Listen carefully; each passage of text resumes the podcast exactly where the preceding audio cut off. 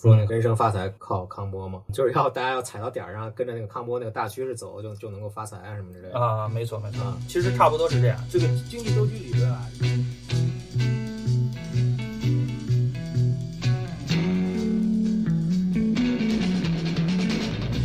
听众朋友们，大家好，欢迎收听正风 Talking。今天我邀请到了我的朋友王大江来一起讨论关于经济周期的话题。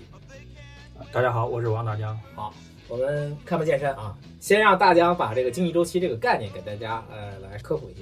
呃，我不知道这个现现在大家在家做饭买菜不？然后我我现在作为一个奶爸，我经常去买菜做饭。今年的话，二零二一年这个猪肉的价格，然后有个明显的这个下降，最近也都十几块钱的价格。对然后和这个在一九年、二零年的时候，最多达到四五十块钱的这个猪肉价格，形成了一个很鲜明的这个呃差别。而且这种这个变化，这个高低变化，其实每隔几年都会反复的这个出现。存在一个叫猪周期的这个现象，这就是一个典型的这个经济周期。嗯，经济生活中有某些价格会周期性的出现这个变化，对啊，这视为这个经济周期啊。类似的这个现象，你还有做做生意啊，然后这些朋友他们进货一些原材料，像白糖啊，像一些煤炭啦、钢铁啦、啊他们也会有周期性的这个价格变化。呃，有些朋友他们是家里边有人在国外留学或者是生活，兑换外汇的时候，这些外汇的这个价格隔几年也会有一个周期性的这个变化。啊，类似的现象很多，对，这就是经济周期的一个表现。嗯，这在我们生活中应该是比较常见的，因为像一些农产品啊，或者是我们生活中经常，呃，像蒜的价格，像咱们这儿蒜也经常就有这种几年一涨、几年一跌这种。嗯那么这种经济周期的状况啊，是什么原因造成的？是啊什么原因造成这种经济上的周期变化和波动？这个造成这个周期波动的原因其实有不只是一个，有好几种啊。比较常见的一种就是说，因为这个呃库存的这个变化，嗯然后你比如啊，你比如我们以刚才那个猪肉价格为例，在有些时候，在这个经济生活的某一个领域里面，就在这个产业的下游，就是需求端，大家对某一个物品的这个需求多或者需求少，它传导到整个这个上游供给端。你比如从这个生猪，大家想买更多的猪肉，嗯，到这个把这个猪养出来，这个这个养养猪场，这个中间需要一个过程，而且他得到这样一个这个反反馈以后，他做出决决策，进行这个扩大这个猪或者是其他领域的这个再生产的时候，这还需要一个过程才能把这个新的猪，你比如猪可能需要这个半半年左右的时间，才能从一个小猪苗小猪长大，然后才能这个呃走走到市场去卖掉，这需要一个比较长的时间，这样就造成这中间有时候这个信息反馈它不流畅，有延迟，造成就是说有的时候这个市场会出现供不应求，有的时候出现这个供过于求的这个时候啊，是是而且这个我们这个人类嘛，它也是个群居动物，大家有从众心理，有有情绪化的这种现象，会把这些情绪给放大哦啊。也呃，有的有的时候就是呃好的时候，大家就一窝蜂的都来这个做这个猪猪肉，都来这个养猪，把这个市场就供应就非常的大。糟糕的时候，大家又就全都这个都躲开，然后都不敢来这儿做，嗯所以就造成了这个猪肉啦或者其他的价格啦周期性的这样一个变化，库存引起了这些周期性的变化，这是一个最基本的一个呃原因。就像你刚才说那个，比如说价格涨起来的时候，大家可能会比较敏感，但是嗯下跌，像最近这嗯下跌会比较厉害，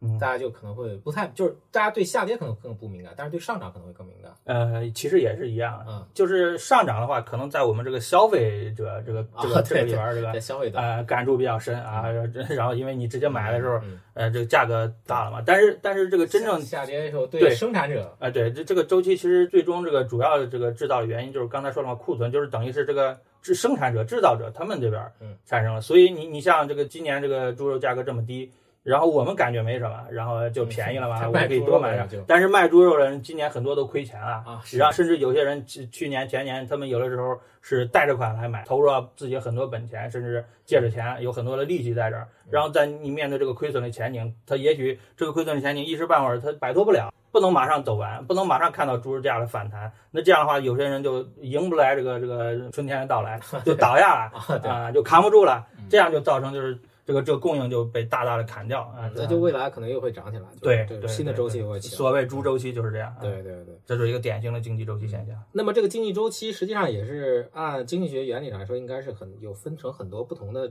类型。也有很多不同的这个时间长短。啊，对，呃，说这个说到周期经济周期的话，刚才我们提到这个这种猪周期的这种属于这种比较短的周期，它大概就是周期就是三年半左右嗯啊、这样一个长度，就是走完一次上涨下跌。嗯我，我们这个宏观经济啦，这个金融市场里边儿就普遍都会出现这种就是每一种特定商品都有一个自己的一个特定的一个生产的那种周期。大啊概对啊，对大概是这样啊。呃，大概他们这个短的周期啊，这在这个经济周期理论里面，这是这叫基金周期啊，基金周期，这是一个比较短的周期啊，大概三年半左嗯基右。金，基金你啊，可以这介绍一是下这是由一个英国的经济学家，然后他嗯首先提出来这样一个基金周期啊嗯，呃，它就是由库存造成的这个比较短的三三年半左右的一个周期。啊。另外，这是再比这个长一点的话嗯，叫朱格拉周期，它是它和这个库存引起的还不一样，它是由嗯由于这个产能产能产能投资，然后它引发了这样一个周期，它时间长度大概就是九九年、十年。要更长多了。对，因因为因为在这个嗯，因为刚才提到了那些那些产业的话，可能就是说呃，这个嗯嗯，这个食品制加工制造业啊啦，或者轻工啦，我们日常这些消费品啦，它周期来说相对来说比较短的啊，对因为它生产这个呃链条比较短。对然后，但是你也有很多这个重资产的行业啊，你比如说我们一些造船啦、嗯一些挖矿啊、一些钢钢铁钢铁这些，它投产，然后这从开始投产，然后到这个厂房啊、成型啊，然后最后大规模的量产啊，嗯这需要这个长度比较长，呃，可能就需要就九到十年左右，嗯，这样造成了这个就是说这个产能周期啊，产能这叫朱格拉呃朱格拉嗯周期，它是以产能变化为主。再再更长一些，就是可能就二十年左右了，哦叫库兹涅兹周期。啊，库存叶子库兹涅兹周期，这是由这个人口代际变化，啊。呃，然后这个个我听说有一个叫什么恰亚诺夫，可是不是也是那个苏联政府？就是因为一个，它是以家庭为准的，就因为家庭的人口的，比如说你嗯家庭你生产有嗯有生有劳动能力的人，嗯能够负担几个，嗯比如儿童和老年人，这个比例来决定了这个家庭的这个经济状况是好还是不好嗯，嗯嗯是不是差不多是这样？啊，对对对嗯，只不过这个是放在整个社会上来看的。对对对啊，这是这是一个大概就是二二十年左右的这个库兹涅兹周期，然后最长的就是我们目前人人类已知最长的这个叫康德拉季耶嗯夫周期，对，这个很有名啊，对康也简简称就是康波啊对，对他是呃呃这个苏苏联的这个经济学家，然后叫呃康德拉耶耶夫，他最先这个发、发现出来这个经济周期嗯对。一这个周期的话，造成的主要原因就是一个技术突破导致了这个产业升级，嗯给整个这个我们这个经济系统它这个生产力得到一个大的爆发嗯，造成经济一个上涨。上涨以后过了顶峰以后，没有新的这个产业和技术来支撑，逐渐就走入一个下滑的阶段嗯啊、这这样一个那这个是最长的一个周期，最长的游击，一般来说就是五十年到六十年左右啊一轮走一轮它。是以生产力为决定性的因素、因主导因素的。啊，对，我们一般常见的就是这四种短的基金周期，呃，中间有这个朱格拉周期和这个库兹涅茨，最长的叫康德拉基耶夫周期，康波啊。嗯对，因为前两年不是有一个中箭头的那个周金涛一直在介绍这个康波嘛，嗯说那个人生发财靠康波嘛，就是要大家要踩到点儿上，跟着那个康波那个大趋势走，就就能够发财啊什么之类的。啊，没错没错，啊，你也你觉得也应该是这样吗？其实差不多是这样。这个经济周期理论啊，它虽然在这个经济学里边儿，它不算一个比较主流的这样一个学说啊，但是它确实在这个实战当中啊，在经济史的研究当中啊，还有在金融投资当中，确实有很多很多的这个规律在印证啊这些周期的存在。也有很多这个人，就是包括一些这个投资者啦，去顺应这个周期，或者是踩着这个周期的节奏来，确实能获得很多这个成功的收益。甚至我们大家都知道了，这些央行的这个货币调节的这种政策，也是这种就所谓的这个逆周期的调节啊，在经济不行的时候，嗯呃，就是宽松放水对，啊，像今然年这个美联储的就一直在放水嘛，就这个因为疫情的原因是后吧？啊，对对啊，希望希望就是更多的钱能滋润到这个实体经济里边儿嗯，然后等到复苏来临以后，就是经济触底啊，慢慢开始复苏以后，复苏以后，然后这个这个整个这个社会的需求又起来了，然后甚至逐渐走向过热，这个时候呃，央行又出来又要去这个收紧呃货币嗯，又要这个紧缩政策，这就是一个央行的这个逆周期的这样一个调节，他们是这在也是抚周平抚平这个波上上和下是吧？啊，呃他他们就是也是在逆周期的在调节，其实他们并不是想完全要抚平这个哦呃周我因期，为我不懂，我不懂啊，哎但是对可以说详细哎，，这个周期性的变化，其实其实我啊不们可有很抗拒的是吧？哎，对我们我们这些这些刚才提到了这些名字的命名的这些经济学家，他们嗯之前也都有过很多的这些数据啊，还还有这个呃，根据这个过去这个呃原材料的价格啦，然后 PPI 啊、CPI 这些价格啊，他们统计过，在过去这两百年里边，有很多的数据都验证了这周期的存在。嗯，哎，就即便是中间我们发生过很多重要的这个历史型的这个事变，嗯，甚至是战争对，这些周期都没有被完全打破。嗯所以这些这些这个金融管理部门，它做了这些调节，它嗯它很大程度上它也是为了让这个这个经济的表现更适应这个节奏啊，它并不是想完全要熨平这个周期，一啊这其实也是不可能不可做到，抗拒的哈，哦不可能完全做到的啊。啊，顶多有的时候就是某些周期它可能就是被它有有些这个下滑下滑的更严重一些，然后反弹的时候某些时候弹反弹的更猛更无力，某个周期晚了一些早了一些，嗯咱整体的这个节奏是不会变的。啊，对他只能说是对他有一些修正而已。嗯，对对。好，那么其实这个刚才就提到这个康波啊，这个康波这个从历史上来看，也可以有一些具体的体现，你也可以把这个展开来给。这个康康德拉基耶夫，他他是一九二二六年前后，他发现了这个经济这个长周期现象。他发现了以后，后来又有一些就是包括这个熊熊彼特经济学家熊彼特嗯、范杜因，他们就把这个东西，把他发现的这个经济现象，又找了一些原因，就结合起来，就是其实每一次。经济周期其实它都有一个主导性的产业推动它走向一个嗯是走向一一波繁荣一一一波衰落，而且这个就是现代社会才会有，就是古代应该是不存在这个东西的。对啊，对，这就是现在这个嗯就人类进入现代文明，现在全球这个经济体全球化以系，后嗯哎，经济全球经济体系周期性的产生这个这个变化。对然后这个我们识别这个周期，其实有几个比较典型的这样一个标志性的这个事件，可以就是用来帮助我们识别这个周期。你比如说，每次这个经济从这个繁荣向这个衰退进行的时候，都有一个重大的这样一个经济危机的发生啊啊。你比这如个咱们从中学教材里面啊就对有学过这个啊，你比如我们从历史从观察十八世纪这个下半期以来到现在为止，一共经历了五轮康康波，嗯，经历了五轮康波，其中其中第三轮的康波的话，就是它的一个标志性的这个事件，就是一九二九年的经济危机大萧条，啊，那是一个这个美国曾经的一个镀金镀金时代啊对，然后发展到繁荣以后，最后嗯在顶点一个以这个经济危机为爆发，后来进入后一面个的大战什么啊的，进进进入一个经济的下滑。然后这个战后四五十年代开始又有一个经济复苏，嗯，这次的经济危机就顶点是发生在一九七二年，当时石油危石机油危机啊引发了这，当时造成就是说布雷顿森林体系美美元和黄金挂钩这这原来这种模式彻底就崩溃，嗯，这是。然后我们最近一次的话，这是由这个计算机啊、信息产业这些推动的，从嗯八十年代末九十年代初开始，这个顶点是到二零零八年的金金融危机，嗯，啊，其其实这些节奏我们大概也都也都可以看出对来，对，几十年呃三三三十年左右一个上升期之之后进入一个漫长的这个下降阶段。我们嗯比如我们现在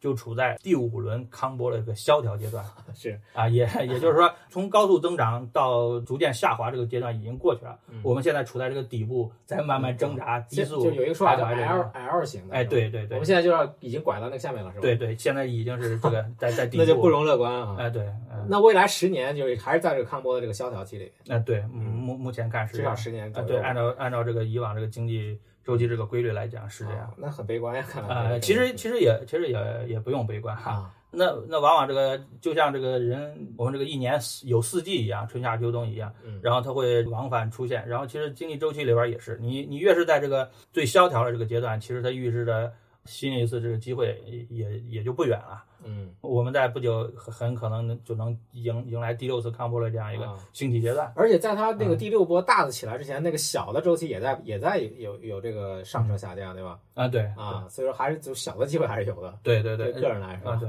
嗯这其实这个经济周期里边儿，就刚才讲了有长、短、冬各种各样的周期，这个周期它们中间还有这个关系叫嵌套嗯啊，就是一一个大的里边有几个有三四个小的，一个一个一个小的里边有有几个啊，它嗯它有这样一个关系，但是它们就是互相影响嘛。比如说整体处在这个下滑衰退阶段的时候，你你这种小波动，就嗯算就算是有一个上上升的这个小周期，也也肯定不如上一个小周期，这嗯可能就是高点逐渐降低啊，越来越糟糕，就像一个皮球一样。嗯反弹一次比一次弱，一次比一次弱，因为大周期是在慢慢往下对。啊。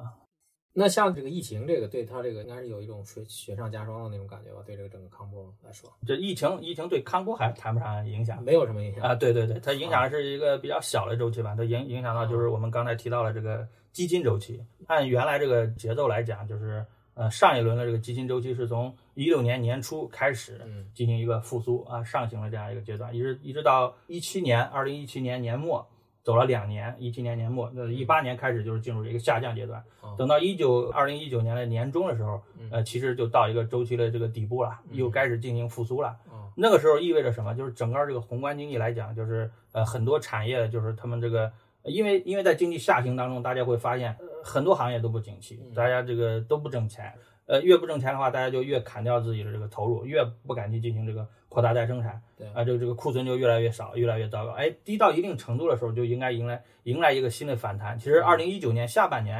呃，嗯其实就应该是一个复苏的开始。啊，呃，人们就是觉得，哎，这个是是是整个这个工业体系产业链里边嗯库存已经太少了啊，那段好像是煤炭是价格上涨了，好像是吧是吧？啊、对，库存太少了以后，就有点这个供不应求的这呃嗯个这个状况。是，是啊，需要需要开开始要进行复苏了。但是赶上这个二零二零年年初的这样一个疫情，嗯啊结果就是把这个斩供断供应呃影响了更多了啊，啊，因为这个疫情造成的结果就是大家需求没有没有减少多少，嗯就是我们该吃吃该喝喝啊，对你就你就隔离起来封封控起来，你这需求还是这么多，嗯，但是你因为不能去工作啊，就这个啊呃供给变少了。结果就造成这本来就这个二零年本来就处在一个大家这个库存的一个低点，嗯一个经济周期的这个萧条的阶段，呃，结果因为疫情的话，这个变得更库存更少了，然后这个萧条阶段又往下走了一步，所以最近这一年来就是说经济反弹就比较你说今年是吧猛，二一二一就年就是二零年下半年到今年到上今半年年，上半年就是我们可以看到就是。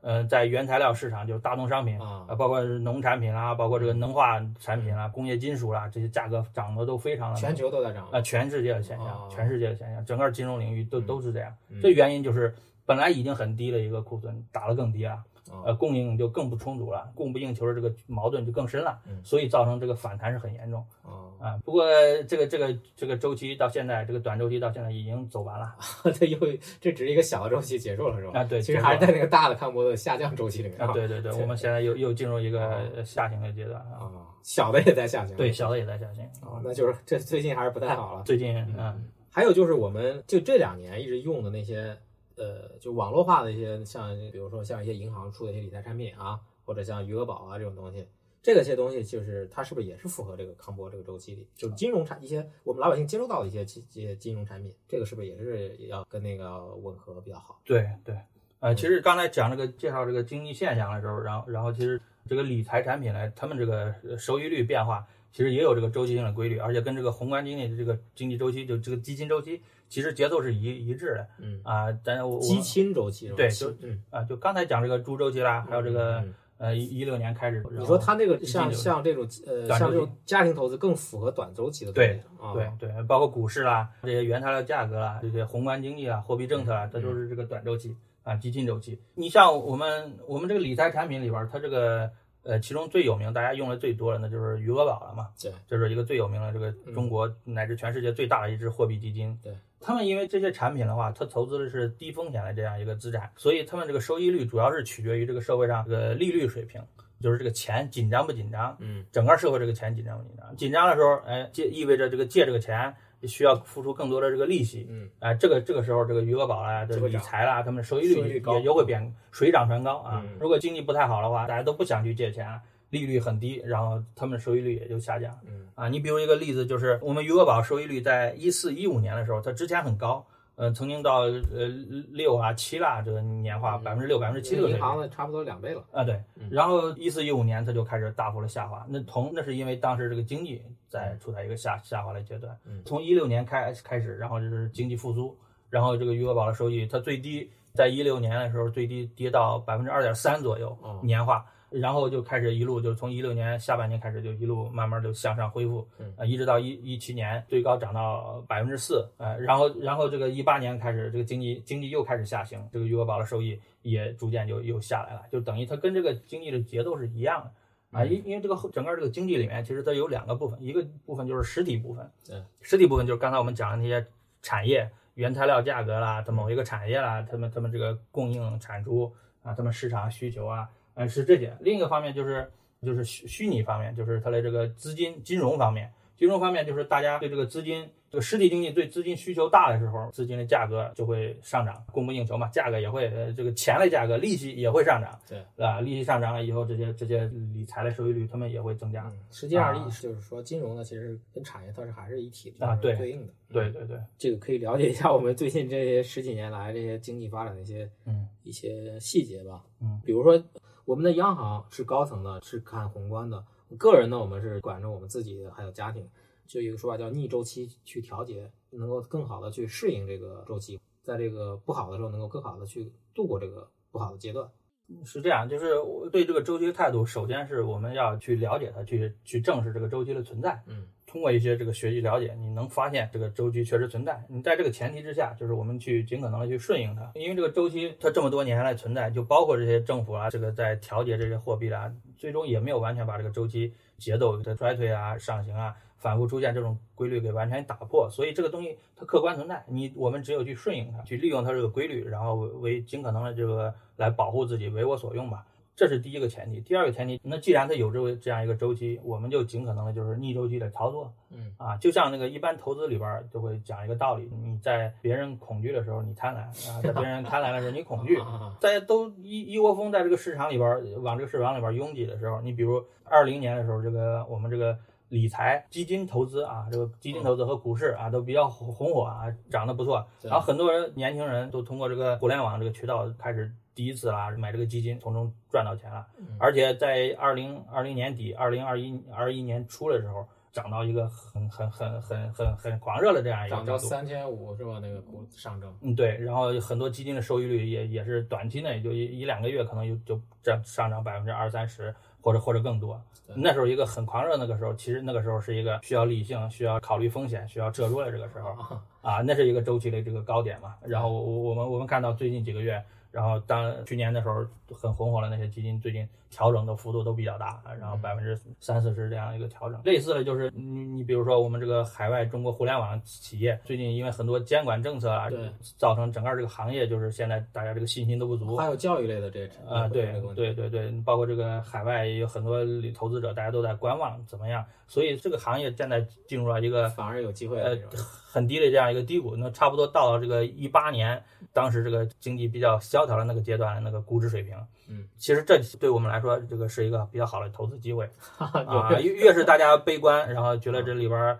啊，这这整个行业会不会有有更严重的这个规范监反管正这样我的是风觉险？得像新东方这样企业还是能起来的，因为我是说点闲话啊，就是因为我觉得新东方它本来就不是做 K 十二教育，它本来就是做成人教育，但是你不让做 K 十二，那我们就把这块缩减，就就还去做原来的，啊，那我们不它肯定能调整。哎，我们其实也不用去在意，就是具体某一个行业它它会嗯怎么样啊？这我们猜测这个政策，我我们也不见得每个人都有这个样一个水平，但是我们知道是什么，整个互联网行业其实它是很很庞大的，对啊它里边涉及到教育、娱乐啊、文化很多个领域，但是它整体来说，作为一个互联网行业，这是中国现在是最有活力的嗯一一部分。对，他们里边出现了我们这个增速最快、影响最大、对我们生活改变最多这样一个朝气蓬勃这个行业。呃，它现在面临着监管，它迎来了是一种这个规范，以后更好的发展，它肯定不会就是这个最有活力的中国这样一个新兴的这个经济呃领域，它会被完全就是以后就一点儿不不再存在了，不再发展了嗯，那是不绝对不可能嘞对。只要你相信这个，那么在它经经历这个寒冬、经历这个考验的这个阶段，其实反而是我们一个周期的低点，嗯是我们值得去更多去关注、更看好的这样一个时候。嗯，那么你看咱们这一波嗯，就是可能是一直要徘徊在这个低点啊，那你觉得下一波看波起来会是在哪个领域？你看，比如说我这样的，我觉得啊，像那个特斯拉啊这种，是不是会就新能源这个东西会不会带动起来新的一一个康波？当那然这是我个人瞎说对啊。，其实根据以往这个历史的经验，在每每一轮这个新的康波兴起的时候，都有好几种技可能术性呃啊在这个在进行竞争，呃嗯，人们也都在看到底哪一种会最后胜出。这中间最重要一个考核点就是说，这个这个技术必须必须是一个重大的突破，啊是而而且它要影响广泛。要量产，啊，要要影响广泛，比比如说这个人工智能，如果说这个行业它影响的比较有限，只是在这个人类这个呃什么家居生活啦，或者呃娱乐方面某某些领域发生改变，有有所突破哎不够，那那是不够的啊，那必须是整个对对整个这这个个生产领域呃，对有大规模的这样一个影响。你比如你刚才提到这个特斯拉，它嗯背后人工智能源能源变化能，源对，啊，对它以后我我们可能就是能源从原来这个石化能源就完全转到就是这种以锂电池啦、光伏嗯啊氢啊，嗯哎，对，这可能会带来一个大呃这对个对大的技术突在破和生产产业层变面化。，嗯，啊，对你或者是说我们这个物联网啊，物联网就是说这个信息技术和这个信息技术、互联网技术，目前来说它主要是对我们这个日常生活对这个领域进行了融合啊、变化啊比较大。但是它对这个产业、对这个制造业，他们这个影响目目前还还还还比较有限。不明显是吧？啊，对，现在这个制造啦，什么工业四点零啊，这些东西，这上面这个突破还比较少。嗯，如果在这方面有更多的突破的话，其实这也可以造成一个生产力的大的提升。然后就是，比比如说这个五 G 技术，如果它能比较理想和嗯呃生产有一个更多的融合，到时候出现所谓的这个万物互联啊，更多更多的在这个生产领域 啊呃形成。消费端有哪儿有一有需求，马上嗯就传递到这个制造端，它就根据这个那边的反馈，它很快进嗯行响应。这样的话，它就不用有那么多的这个库存啦，那嗯那样一个这个等待的周期啦，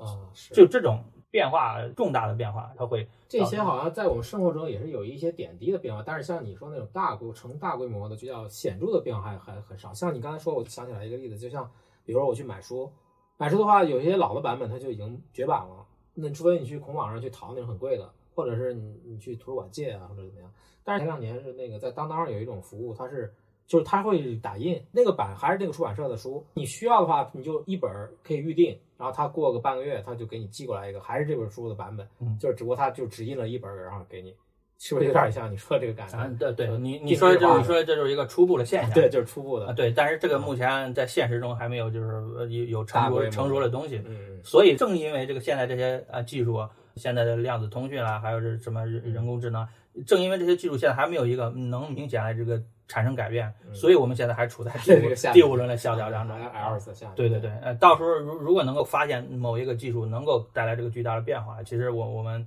应该投入更多的精力去关注它啊，嗯因因因为在每一次康波这个经济增长开始的这个时候，在那些主导产业、主导领域里边儿，增速又是最快，机会又是最多。你不管是创业还是去就业嗯工作啊，你其实选对了这样一个上升的这个朝阳的行业，呃，嗯其实对这个人来说是是是非常有利的。咱们今天关于经济周期这个话题啊，咱们以后等到有一些具体的一些问题的时候，我们再来展开来谈。那么今天就是你可以给大家关于这个经济周期，也可以再总结总结。在这个经济生活领域里边儿，因为很多这个行业它这个产业链啊、比较长，因为这个人们有这个从众的这个心理，比较情绪化的这样一个行为，所以这个经济周期反复的这个出现，这是一个客观的一个现象啊，我们要去正视它，要去更多的去了解和熟悉它，这样才能在这个经济生活当中给我们创造更多的这样一个自我保护更更好的这个效益。呃，那今天内容就到这里。我们在呃网易云音乐、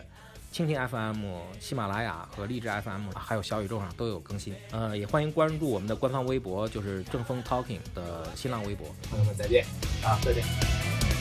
遥かに続いてく繰り返し